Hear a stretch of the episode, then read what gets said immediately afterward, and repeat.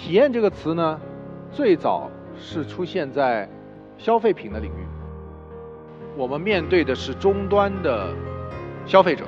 但是逐渐逐渐的呢，我们把这个体验这个词转移到了员工身上，我们叫做员工体验。所以，对于我们所有的企业人来说，我们都面临一个巨大的挑战，因为中国的消费市场走得太快了，特别是消费市场里边的电子化的部分、移动化的部分走得太快了。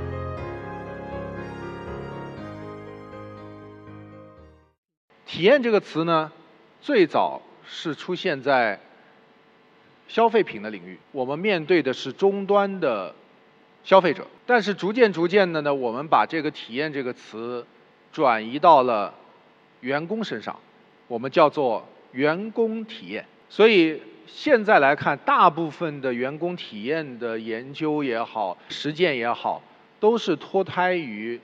用户体验、用户旅程分析这样一个方式过来的。换句话说，我们都会讨论有哪些触点呢？这些触点当中。发生了一些什么样的场景呢？在这些场景里边，员工有一些什么样的痛点和爽点呢？这是我们共同在研究的话题。对于 CDP 来说，这是一回事，因为我们的用户是谁，最后就是我们的员工。对于我们在座很多的 HR 来说，相信也是这样。所以，对于我们的 HR 来说，我们已经很习惯于。说我们企业要有一个 HR 的信息化的系统，早十年可能我们大家都在做这件事情，大部分的企业可能在很多年前已经完成了这部分的工作了。但是到现在为止呢，我们面临的问题是在于说，我们的员工他们是数字化世代所诞生的用户，特别是九零后、九五后的人，他们生来就已经习惯于被淹没在各种。电子设备也好，或者消费体验的这些灌输也好，有一个很高的体验的一个期待度了。在这个时候，我们把它放到一个传统的 corporation 里边去，一个 to B 的一个一个一个环境里面去，他们会觉得他们的感受度是不好的，啊，这一点我相信大家是能够感觉得到的。越是受到 to C 端的。高用户体验度的影响，他在他的工作这一端，他受到的冲击或者他的失望的部分可能会拉得越大，因为大家做体验的比较的时候是不会拿我在这个工作当中的体验和那个工作里当中的体验去做比较的。他做体验比较的时候是拿我工作里边的体验和我在生活当中的其他的体验，比如说同样使用一个软件，同样使用一个 apps。他们是这样来做横向比较的，所以对于我们所有的企业人来说，我们都面临一个巨大的挑战，因为中国的消费市场走得太快了，特别是消费市场里边的电子化的部分、移动化的部分走得太快了。中国的用户，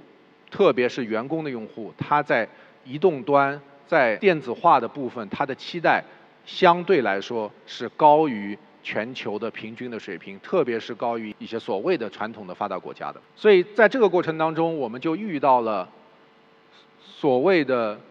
以体验为核心的太多的集成的部分。问题是我们怎么样从员工出发，从这个用户体验出发去推一个 apps，而不是只是为了让我们的 HR 的流程更丰富。或者为了让企业传播信息更方便来做这件事情，它的出发点是不一样的。如果作为一个用户来说，员工跟这一个 apps 也好，或者别的任何的应用也好，它的触点是不够的，它的应用的频率是不够的，它使用的粘度是不够的，那我们也不用指望你的这个 apps 有多大的吸引力对它。我们看到拜耳的获奖的那个案例是，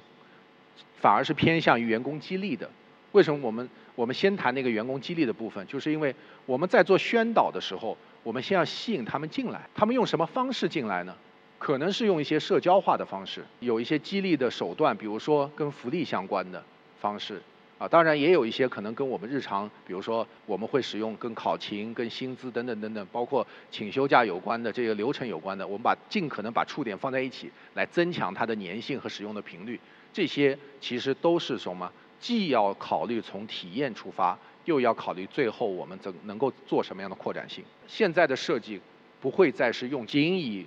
把员工当成一个 function 来看的方式来进行，而是我们把员工当成一个体验的主体来看这件事情。